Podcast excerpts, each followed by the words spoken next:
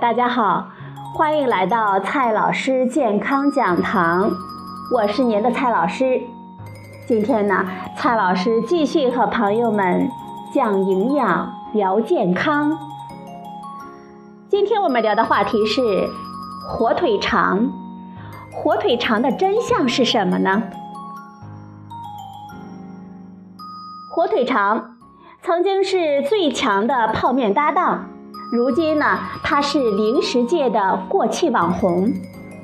明明品种多、味道好、价格低，却常常陷入食品安全门的争论当中。这一切是幕后有人在操控，还是火腿肠本身就不简单呢？今天呢，蔡老师就和朋友们来聊一聊火腿肠。首先，今天的第一个问题：火腿肠的三多。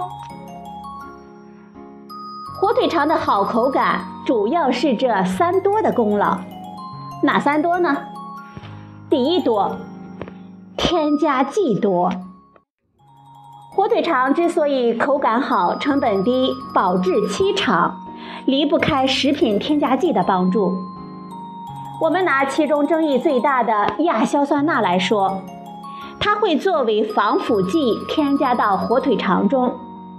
但是咱们国家肉类食品标准中对亚硝酸盐的要求要比美国的标准还要高，也就是说。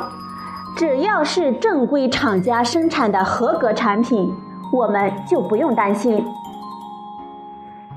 再来看第二多，盐多。盐简直就是火腿肠的左右手，不仅能够让瘦肉中的蛋白质溶出，包裹脂肪颗粒以及形成网状结构，实现火腿肠独特的口感。此外啊。高盐还能够抑菌呢，所以朋友们与其担心食品添加剂的问题，还不如担心盐的问题呢。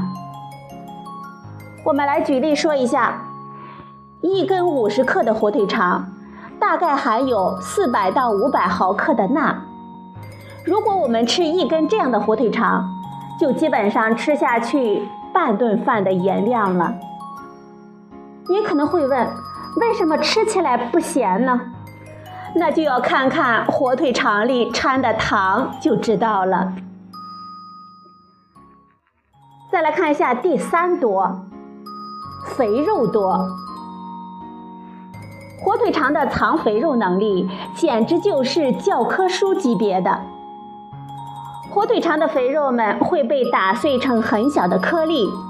在搅拌的过程中被蛋白质包裹住了。虽然藏肥肉麻烦，但是不加肥肉就不香，口感呢会变差。国际标准的火腿肠的脂肪含量应该在百分之六到百分之十六之间。天的第二个问题：火腿肠致癌吗？加工肉制品会增加癌症的风险，这个呢倒是不假。去年，世界卫生组织宣布，加工肉制品，比如说火腿肠、培根、香肠，为一类致癌物。一类致癌物代表致癌证据确凿，也就是说，有很确凿的证据显示这种物质能够增加我们人类的癌症风险。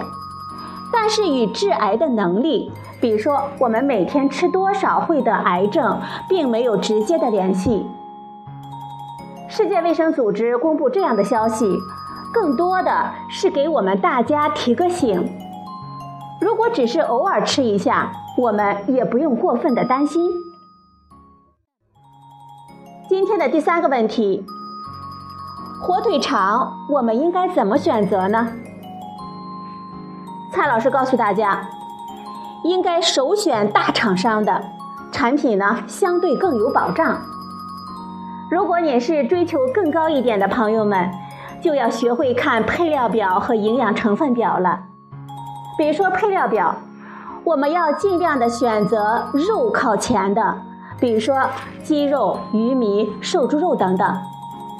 再来说一下营养成分表，我们要选择蛋白质高、脂肪少、钠少的。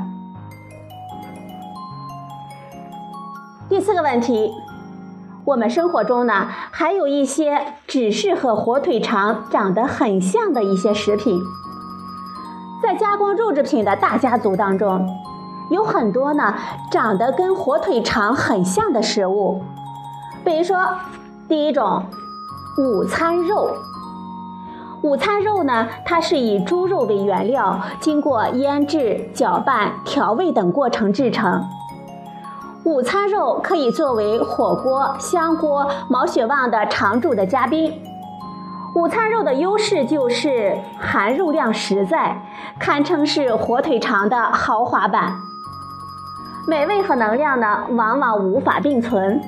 它的脂肪含量也会比火腿肠要高，通常为百分之二十到百分之三十。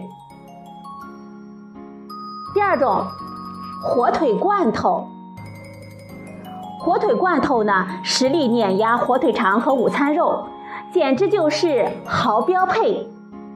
虽然它长得不咋地，和午餐肉呢非常的像，但是人家不添加淀粉，原料为瘦猪肉，而且脂肪含量也更低，一般呢不超过百分之九，自然呢价格也不便宜。第三种，中式香肠。中式香肠呢，也是我们常常吃的腊肠，有甜的、辣的、蒜香等等各种口味，极具地方特色。它和火腿肠的不同之处在于，火腿肠呢能够开袋即食，而腊肠呢是生的，而且肥瘦分明。第四种，熏煮香肠。代表选手呢，就是我们路边最常见的台湾烤肠了，包括玉米热狗肠、香脆肠等等。它们虽然属于香肠，其实呢，就是穿了动物长衣马甲的火腿肠，肥瘦均匀，一般呢不能明显的看出肥肉，而且摸起来呢很光滑。第五种，火腿。